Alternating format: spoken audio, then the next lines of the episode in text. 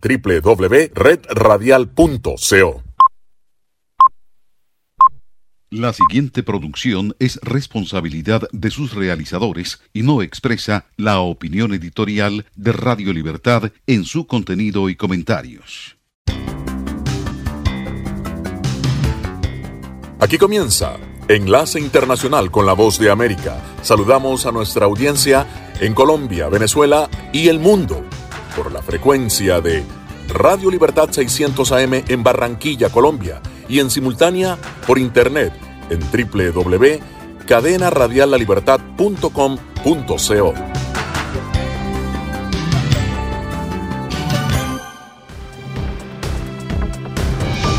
El presidente electo de Estados Unidos, Joe Biden, nombraría a los primeros miembros de su gabinete el martes. Cumbre del G20 promete hacer que la vacuna contra el COVID esté ampliamente disponible. Guatemala vivió un fin de semana de protestas que concluyeron con personas heridas y capturadas. Y en los deportes, Joe Burrow de los Cincinnati Bengals de la NFL sufre una terrible lesión. Amigos oyentes, cordiales saludos desde Washington y bienvenidos a esta nueva emisión. Soy John F. Burnett y Luis Alberto Facal me acompaña en el programa. Hoy es lunes 23 de noviembre de 2020. Esta es la voz de América y aquí comenzamos con el desarrollo de las noticias. El presidente electo de Estados Unidos, Joe Biden, nombrará a los primeros miembros del gabinete el martes. Los detalles con Celia Mendoza. El presidente electo, según proyecciones, Joe Biden, anunciará sus primeras elecciones del gabinete el martes, aseguraron este domingo dos miembros claves de su equipo de transición, avanzando así con los planes para el proceso de transición a su administración, mientras el presidente Donald Trump continúa negando la legitimidad de la victoria de Biden. El presidente electo Biden anunciará a los miembros los nominados al gabinete esta semana, aseguró Jen Patsky, quien supervisa el equipo de nominaciones de Biden, tras una entrevista televisada. Poco después de esta, publicó un mensaje en Twitter diciendo que los primeros anuncios del gabinete se realizarán el martes, algo que confirmó el jefe de gabinete entrante de la Casa Blanca, Ron Klain. Los próximos anuncios de Biden subrayan cómo continúa avanzando con sus planes de transición a medida que el equipo legal de Trump plantea desafíos a lo largo plazo en varios estados para los resultados de las elecciones, tratando de evitar que éstas sean certificadas. El equipo de transición reconoció que sin el proceso de afirmación formal en marcha, no se puede realizar verificaciones de antecedentes del FBI para las elecciones del gabinete de esta nueva administración. Mientras tanto, el periódico The New York Times reporta que Biden tiene la intención de nombrar a su asesor de toda la vida, Anthony Blinken, como secretario de Estado según tres personas familiarizadas con el asunto. Celia Mendoza, Voz de América.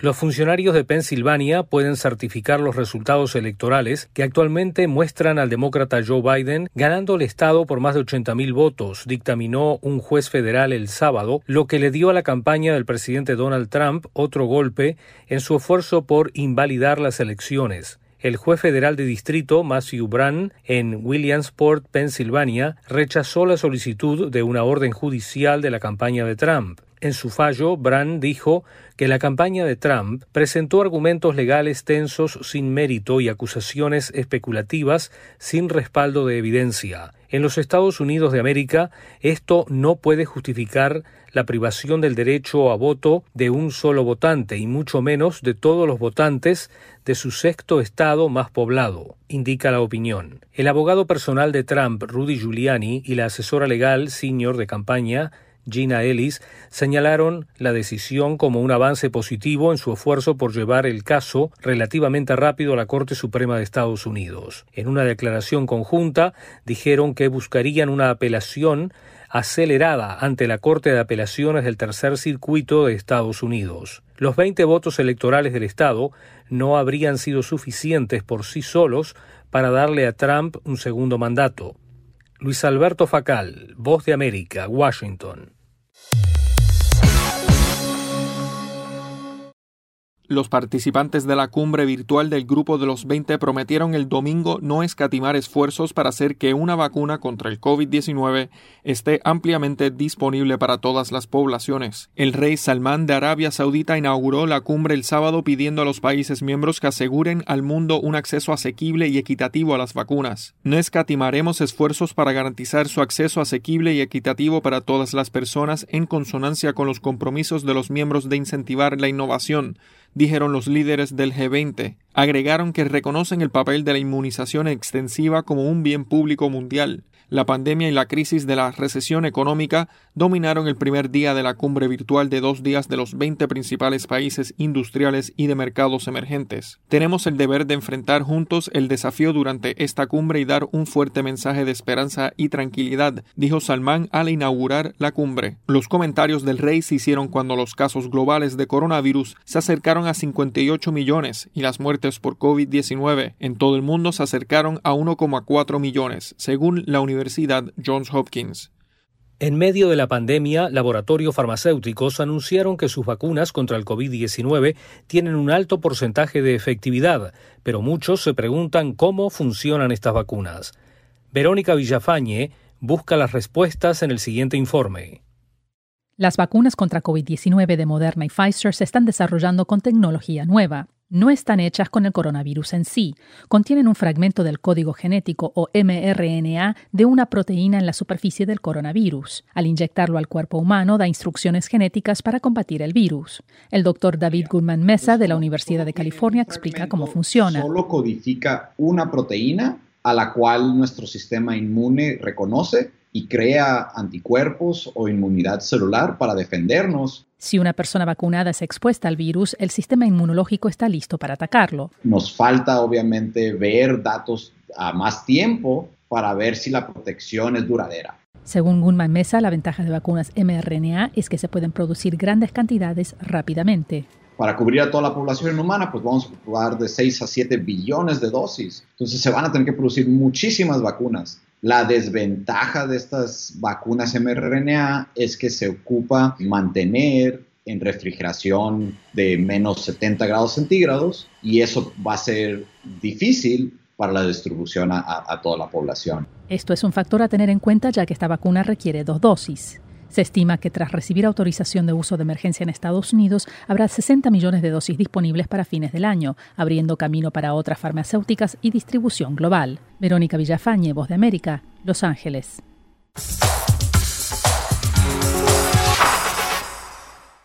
La controversia sobre las elecciones en Estados Unidos no termina y el papel de las redes sociales Twitter y Facebook continúan generando polémica por el bloqueo del flujo de información falsa.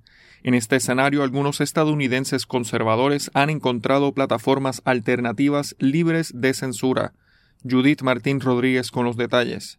Muchos estadounidenses desean compartir sus pensamientos acerca de las elecciones presidenciales en las redes sociales. Sin embargo, se topan con bloqueos y advertencias en algunos de los mensajes que realizan afirmaciones falsas sobre el proceso electoral y los resultados. Y resulta que ahora ya han encontrado solución para tal frustración. La red social Parler, que promete no censurará nada y en la actualidad es la aplicación más descargada en la tienda de Apple. Y como no es sorpresa para nadie, Parler se ha convertido en elemento básico entre los partidarios del presidente Donald Trump. Amy Peikoff es la directora de políticas de la red social Parler y cuenta detalles de este momento que les toca vivir. Hemos ganado más de 4 millones de cuentas nuevas en los últimos días, quizás 5, estoy perdiendo la pista. Amy también dice creer que los usuarios tienen sus dudas respecto a Twitter. Creo que hay una falta de confianza y cuando escuchan que hay alguien que dice que somos una plataforma imparcial, neutral y de libertad de expresión, están dispuestos a al menos intentarlo en un momento determinado. La directora de políticas de Parler asegura que no bloquean ningún contenido porque su principal fundamento es dar la mayor libertad posible para que los usuarios puedan tener una discusión completa. Precisamente esta fue la misma misión fundadora de Facebook y Twitter. Sin embargo, han tomado cada vez más medidas para reducir el flujo de información errónea. Judy Martín Rodríguez, Voz de América, Washington. Señal satélite desde Washington, enlace internacional de la Voz de América para Radio Libertad 600 AM. Hacemos una pausa y ya volvemos.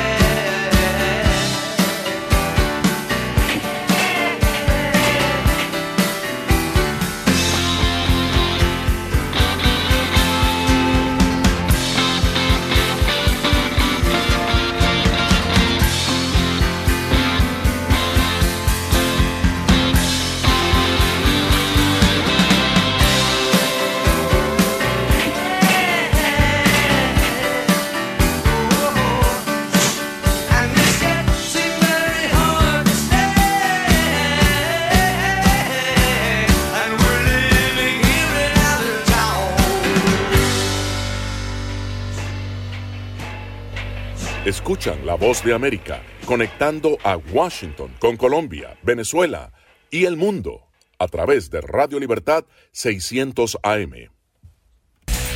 ¿Se ha preguntado cómo puede protegerse contra el coronavirus? Se lo contamos desde La Voz de América. Autoridades de salud recomiendan lavarse las manos con jabón y agua con frecuencia. También no se lleve las manos a la cara. Evite tocarse los ojos, nariz y boca con las manos sucias. Cubra su boca con el pliegue del codo al toser. Evite las multitudes y manténgase al menos un metro de distancia de otras personas, en especial si están contagiadas ya.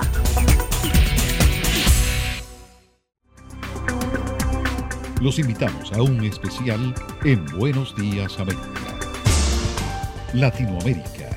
Remesas en tiempos de COVID-19. En nuestra emisión diaria por La Voz de América. Escúchenos Latinoamérica. Remesas en tiempos de COVID-19.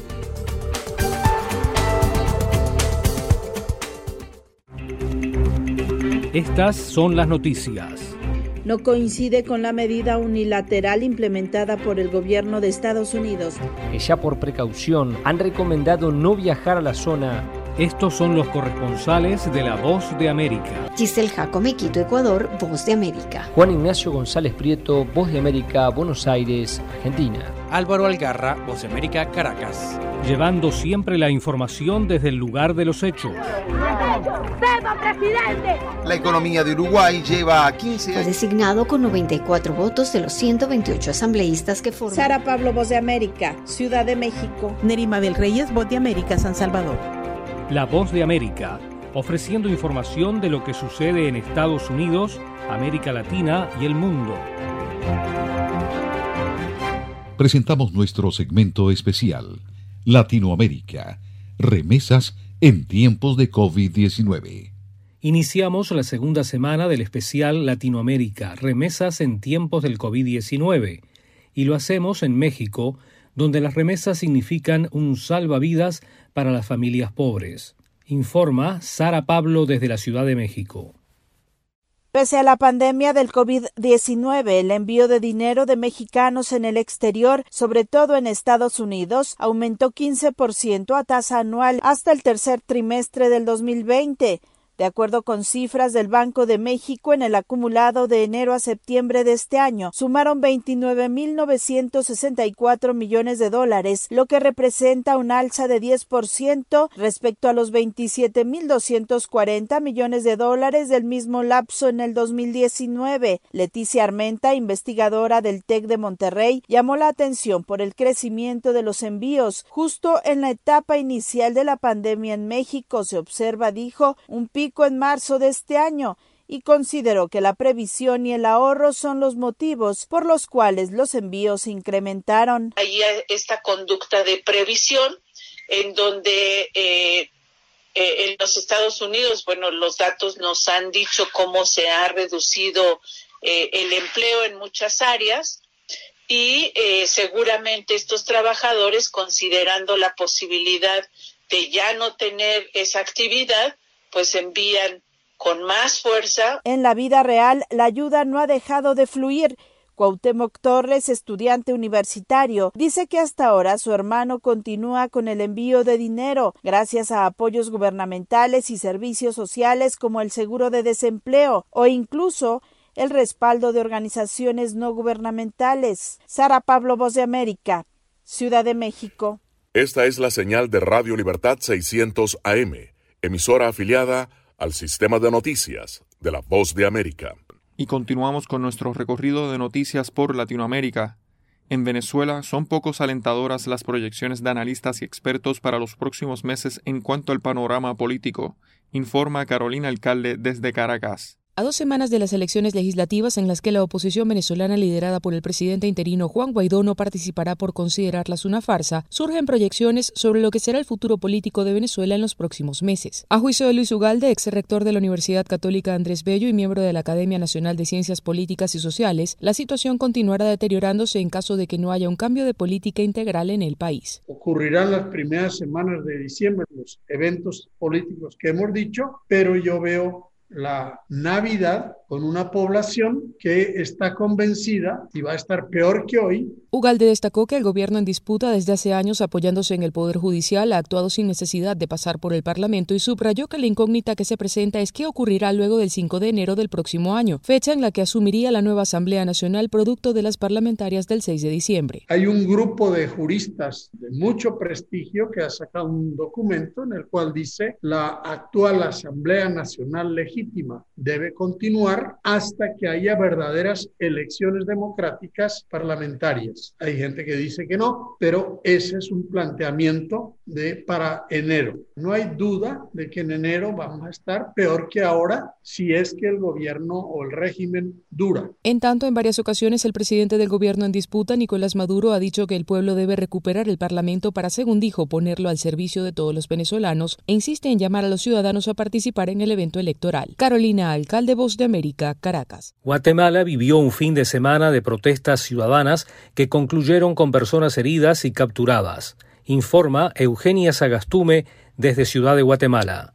Guatemala vivió un fin de semana de protestas y enfrentamientos entre manifestantes y agentes policiales. Cientos de guatemaltecos se reunieron en la conocida Plaza de la Constitución en la zona 1 capitalina como rechazo al presupuesto 2021 que fue aprobado por legisladores durante la semana anterior. Rocío Molina participó en la protesta porque asegura está en desacuerdo con las acciones de las autoridades actuales. Estamos cansados de su desvergüenza, de su indiferencia ante el dolor, ante el sufrimiento y más en este año. La lucha sigue y no dejaremos de pronunciarnos y de exigir que hagan bien su trabajo. Mientras tanto, frente al Congreso de la República, la protesta se salió de control cuando un grupo de manifestantes ingresó a las instalaciones del Palacio Legislativo y le prendió fuego. Después de varias horas, manifestantes fueron dispersados con gases lacrimógenos. El ministro de Gobernación, Henry Reyes, calificó como actos terroristas las acciones de algunos manifestantes y resumió los daños.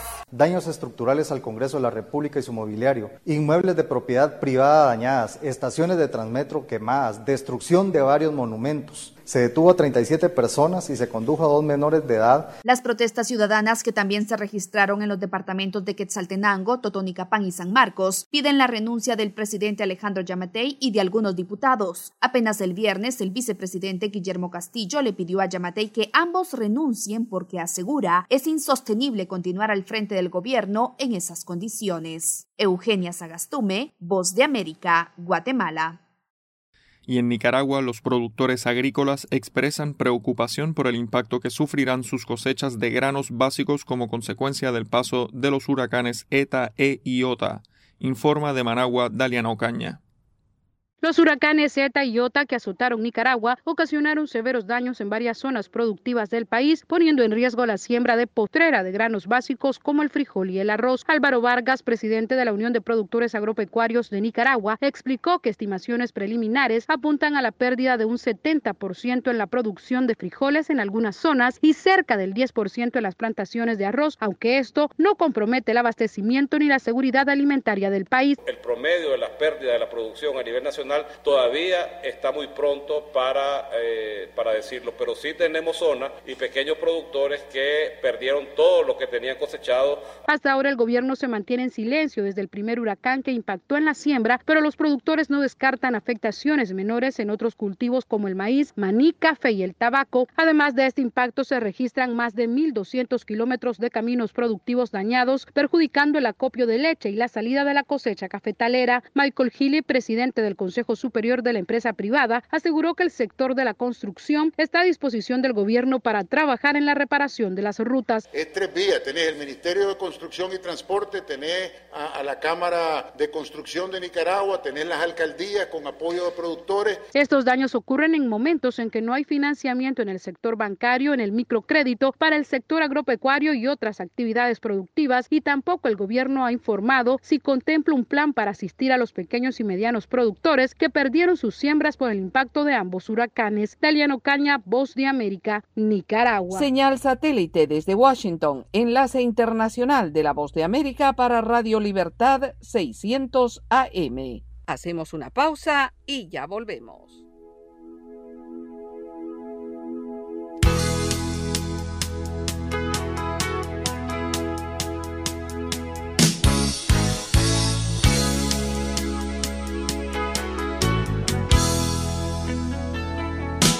You lifted me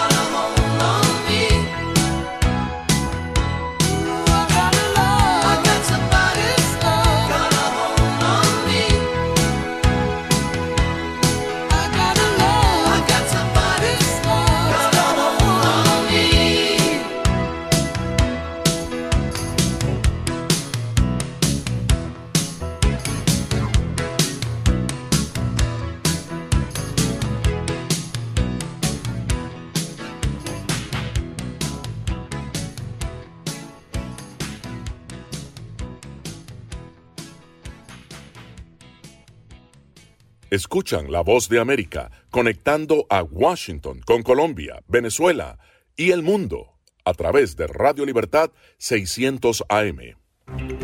Estas son las noticias. A tempranas horas de la mañana, acompañado por sus aliados políticos, el presidente... No coincide con la medida unilateral implementada por el gobierno de Estados Unidos. Que ya por precaución han recomendado no viajar a la zona estos son los corresponsales de la Voz de América.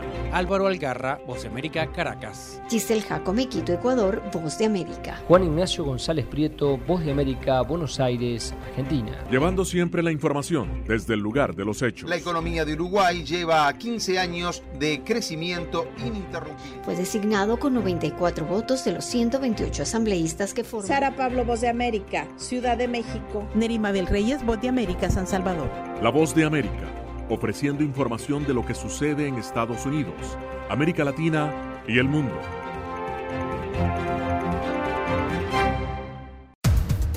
Los acontecimientos de Estados Unidos, América Latina y el mundo en 30 minutos. Con corresponsales en varios puntos del país. El Mundo al Día se emite desde nuestros estudios en Washington a través de nuestras afiliadas en la región latinoamericana con la información balanceada de lo que sucede en Estados Unidos y el mundo. Los espero de lunes a viernes a través de La Voz de América.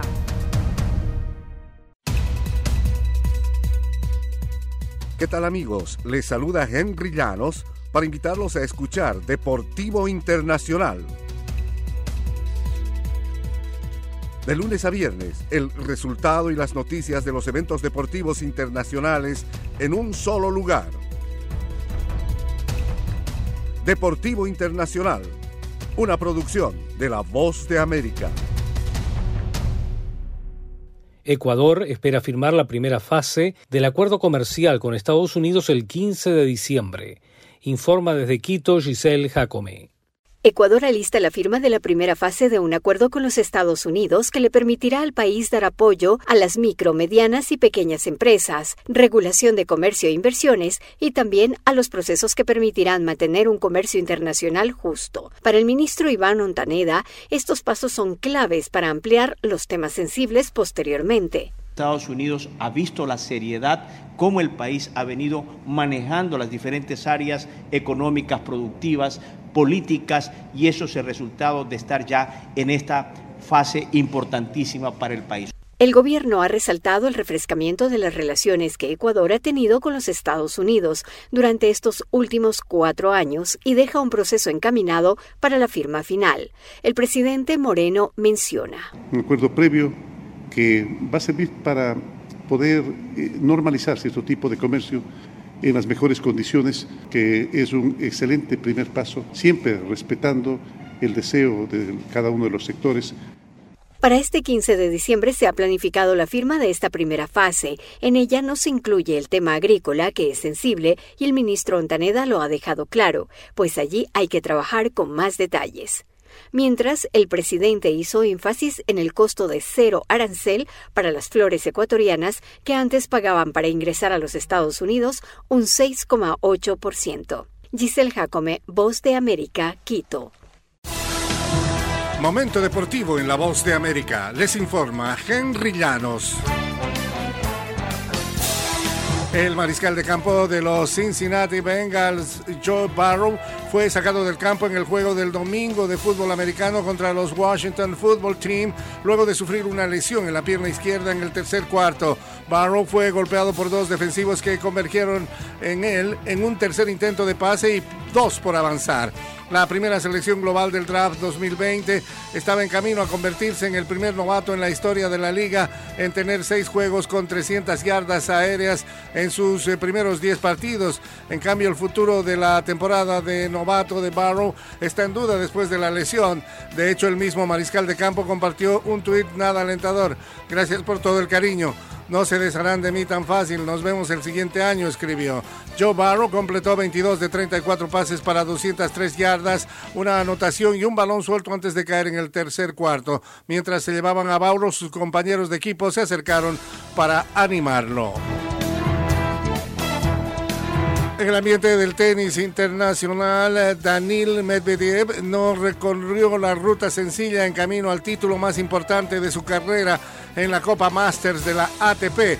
El domingo derrotó al número 3 del mundo, Dominic Thiem, en el partido por el campeonato después de haber derrotado previamente en el torneo a Novak Djokovic y Rafael Nadal 1 y 2 del mundo respectivamente. Al cambiar de táctica y remontar para vencer por 4-6, 7-6, 6-4 a Thiem, campeón del abierto de tenis de Estados Unidos en la final del domingo. Medvedev se convirtió en el primer jugador en vencer a cada uno de los tres primeros del escalafón Henry Llanos, Voz de América, Washington. La Voz de América presenta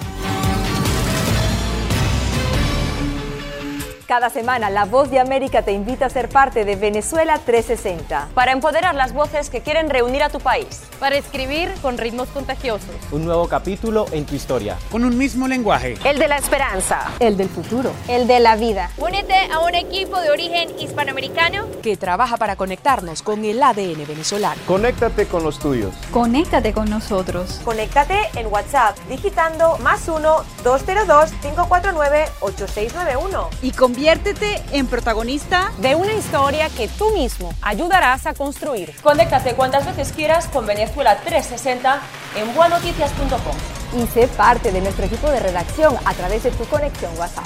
Recuerda, más 1-202-549-8691. Radio Libertad. Radio Libertad 600 AM en Colombia. Local en todas partes.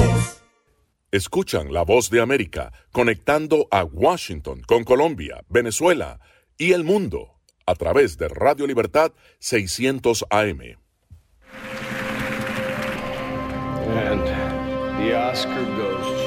Acompáñenos de lunes a viernes con las noticias del mundo del entretenimiento. Lo mejor del cine Scrolls are the bad guys. Los estrenos de Hollywood. I've never seen anything like this. Who am I? She's the last of her kind. So I'm 300 years old. The leader you are. You have the most advanced weapon ever. Lo mejor en música. Las noticias del espectáculo. Lady Gaga declaró al diario The New York Times que se... el actor Alec Bowen dijo el miércoles que se inscribirá en un curso para... de lunes a viernes. El mundo del entretenimiento llega a ustedes desde los estudios de La Voz de América en Washington.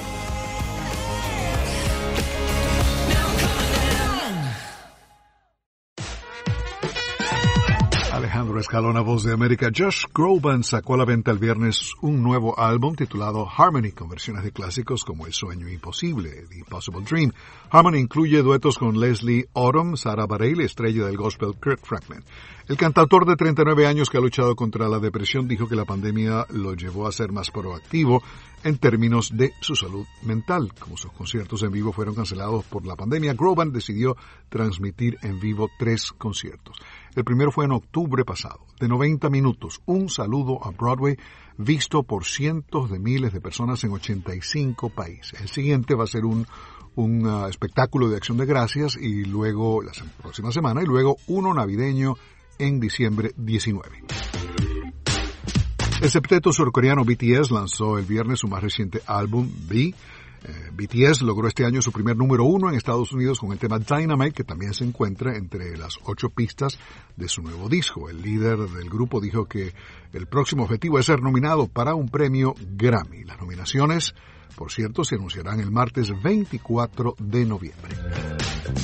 ¿Quieren ir a un concierto de John? ¿Mm? El Rocket Club del cantautor británico tiene boletos en preventa para octubre y noviembre de 2021 como parte del Elton Farewell Tour en Dinamarca, Alemania y el Reino Unido. En el mes de noviembre eh, 2007, en este caso, el guitarrista Brian May de Queen fue nombrado rector de la Universidad John Moores de Liverpool. May recibió un doctorado en astrofísica 36 años después de abandonar su tesis de grado para seguir una carrera musical con Queen. En 1979, Herb Alpert debuta en las 100 calientes con Rotation. Es el segundo tema de este señor en las listas después de su éxito número uno, Rise. 1966, Frank Sinatra debuta con That's Life.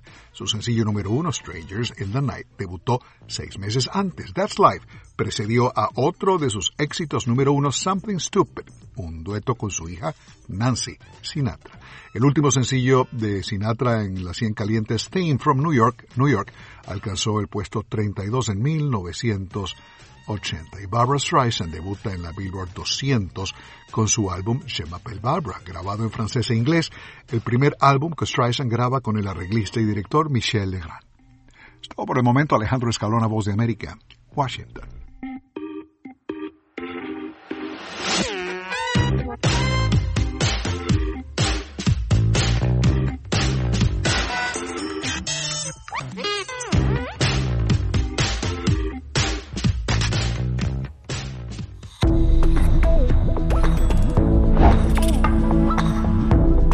Permitas que interactúe con personas o animales fuera de la casa.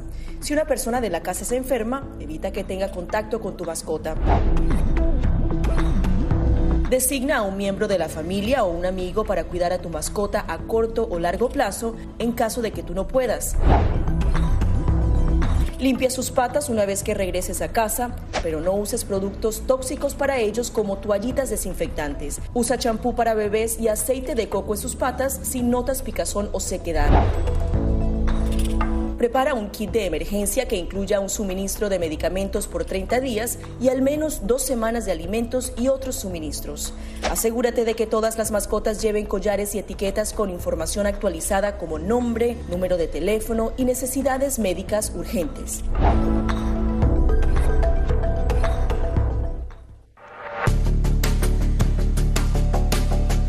Durante el brote del COVID-19, los estafadores pueden tratar de aprovecharse de personas vulnerables a través de diversos métodos que van cambiando con frecuencia. Es posible que lo contacten por teléfono, correo electrónico, mensajes de texto, correo postal o redes sociales. Ten cuidado con ofertas de kits de supuestas pruebas caseras, curas milagrosas o pruebas inmediatamente accesibles. Response Act has made coronavirus testing more accessible immediately. Tras un desastre, organizaciones caritativas falsas aparecen afirmando que tienen vínculos con otras reales. Siempre verifica que la organización sea legítima. Alguien que asegura que trabaja en el gobierno puede pedirte tu información personal o intentar cobrarte cuotas falsas para así ingresar tu cheque de estímulo. Señal satélite desde Washington, enlace internacional de la Voz de América para Radio Libertad 600 AM. Hacemos una pausa y ya volvemos.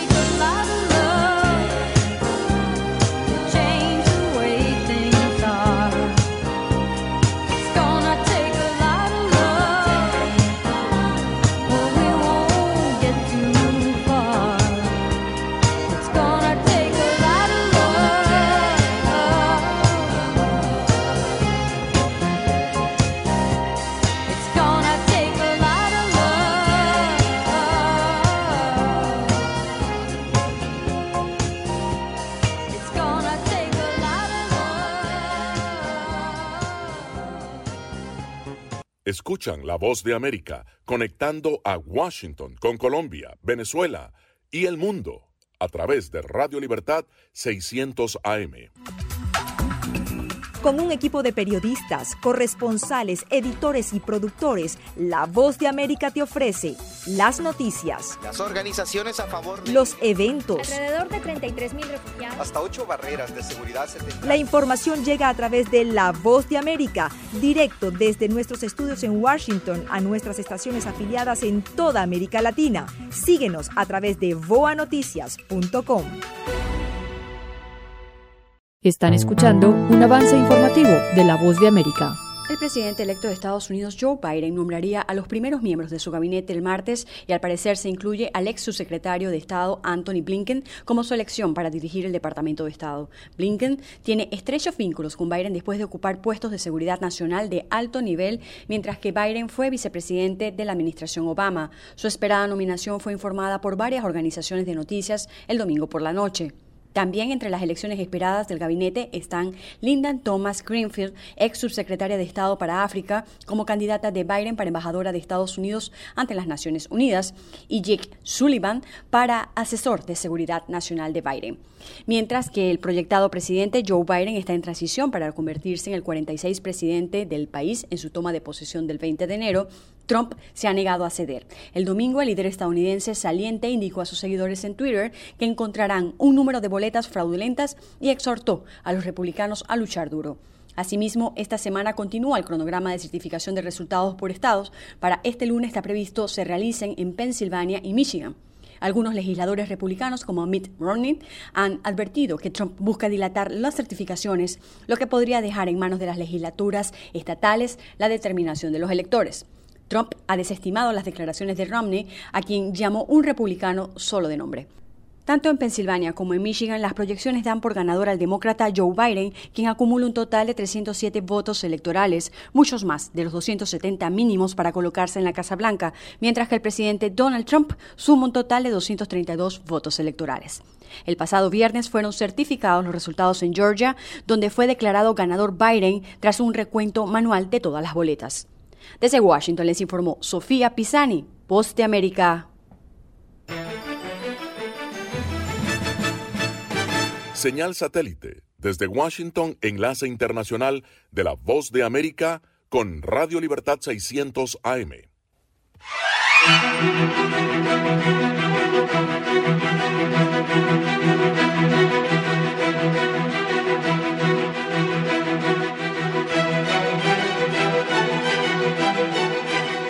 Saludos desde Washington, soy Yoconda Tapia y estamos en Conversando con la Voz de América. Estados Unidos está experimentando un considerable aumento en el número de casos de contagio del COVID-19 y el reporte del Johns Hopkins University muestra más de 11.361.000 casos y más de 148.000 fallecidos. Los centros de pruebas están nuevamente recibiendo cientos de personas que temen estar contagiadas y varios estados empiezan a determinar mayores restricciones debido a que mucha gente empezó a relajar las medidas. En este escenario, los hospitales muestran aumento de pacientes y nuestro colega Alonso Castillo entrevistó a la doctora Vicky Pérez, directora de la unidad de cuidados intensivos en el Hospital Jackson North Medical Center en Miami. ¿Cuál es el panorama actual con el eh, COVID-19? Porque seguimos leyendo cifras del Departamento de Salud de la Florida y dicen que estamos aumentando y que desde agosto no veíamos estos números. ¿Ustedes qué están viendo? Sí, estamos viendo más eh, pacientes y,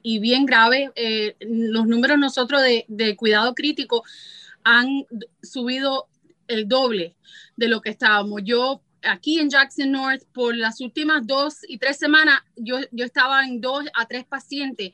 Hoy tengo nueve. So, he subido más del 75% de los números y la emergencia eh, están llegando más casos. Uh, so veo como que parece que estamos en, tú sabes, un alto de nuevo, que no habíamos visto desde hace muchos meses. Sí, o sea, como que de pronto se empezaron a disparar. ¿Qué tal, además del ER, eh, la cuestión de las hospitalizaciones, la gente que se tiene que quedar hospitalizada, ¿ha, notado un incremento?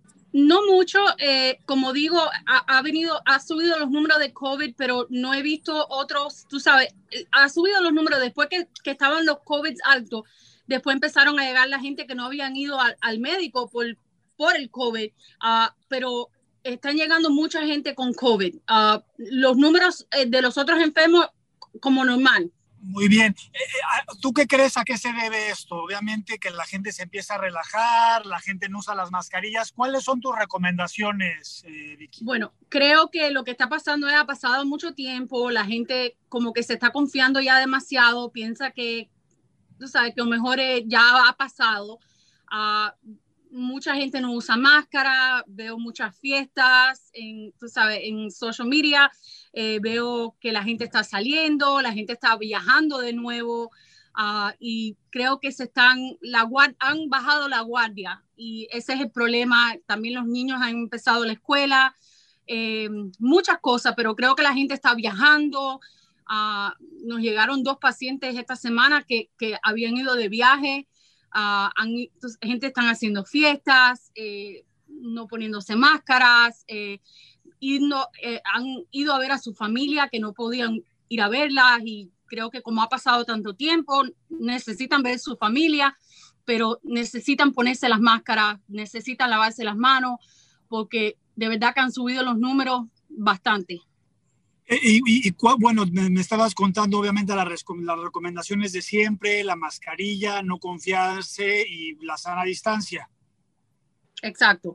Tienen que ponerse mascarilla, lavarse las manos, eh, estar, tú sabes, no estar pegados. Si van a ver a familiares, necesitan ponerse máscara. Eh, nosotros los hispanos, los, ¿sabes? Nos abrazamos, besamos, pero en estos momentos tenemos que tener la guardia porque no queremos que los familiares de nosotros eh, se enfermen y, y, podamos enfermar a otra gente en la sociedad. También si siente como que tiene resfrío, eh, no salir eh, a la calle, ir a los restaurantes. La gente está como que saliendo más y le está perdiendo un poco el miedo al COVID y eso es, creo que es lo que está pasando. Era la doctora Vicky Pérez, directora de la unidad de cuidados intensivos en el Hospital Jackson North Medical Center en Miami, hablando sobre el incremento de casos de COVID-19. Esto fue Conversando con la Voz de América.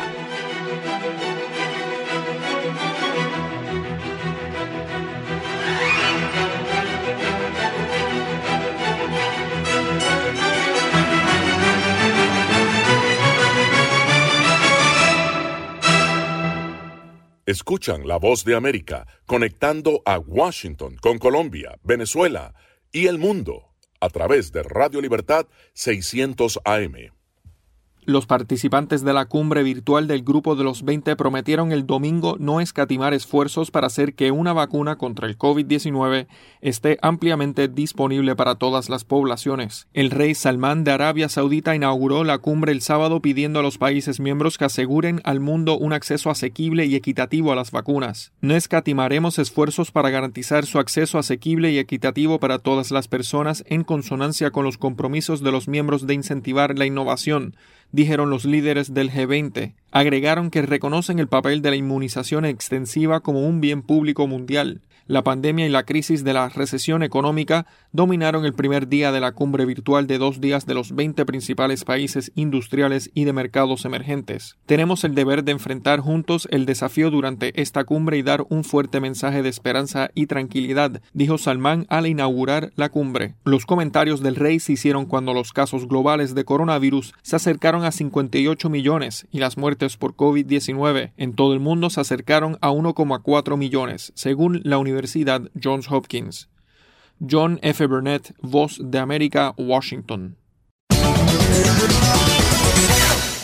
Las autoridades sanitarias de Estados Unidos se preparan para un nuevo aumento de infecciones, hospitalizaciones y muertes por COVID-19 tras una semana en la que se aceleró la propagación del coronavirus antes de la festividad del Día de Acción de Gracias el próximo jueves. Ante el aumento de las hospitalizaciones en gran parte del país y el agotamiento del personal médico, autoridades de más de 20 estados han impuesto restricciones para intentar reducir la propagación del virus. La coordinadora del grupo de trabajo sobre el coronavirus de la Casa Blanca, la doctora Deborah Birx, dijo que el virus se está propagando a un ritmo elevado en más de la mitad del país y las reuniones por acción de gracias deberían limitarse a los miembros de la familia. No me gusta que sea un número. Si dices que pueden ser 10 y son 8 personas de cuatro familias diferentes, entonces probablemente no sea el mismo grado de seguridad que 10 personas de tu hogar inmediato dijo Burks a CNN el viernes. En una señal positiva para el combate de la pandemia, Pfizer Inc. solicitó el viernes a los reguladores de salud la autorización de uso de emergencia de su vacuna contra el COVID-19, la primera de este tipo y un paso importante para brindar protección contra el virus. El gobernador de California impuso algunas de las restricciones más estrictas a la gran mayoría de la población del estado, con un toque de queda en reuniones sociales y otras actividades no esenciales desde el sábado por la noche y terminará en la mañana del 21 de diciembre. Tony Cano, Voz de América, Washington. Señal satélite desde Washington, enlace internacional de la Voz de América para Radio Libertad 600 AM. Hacemos una pausa y ya volvemos.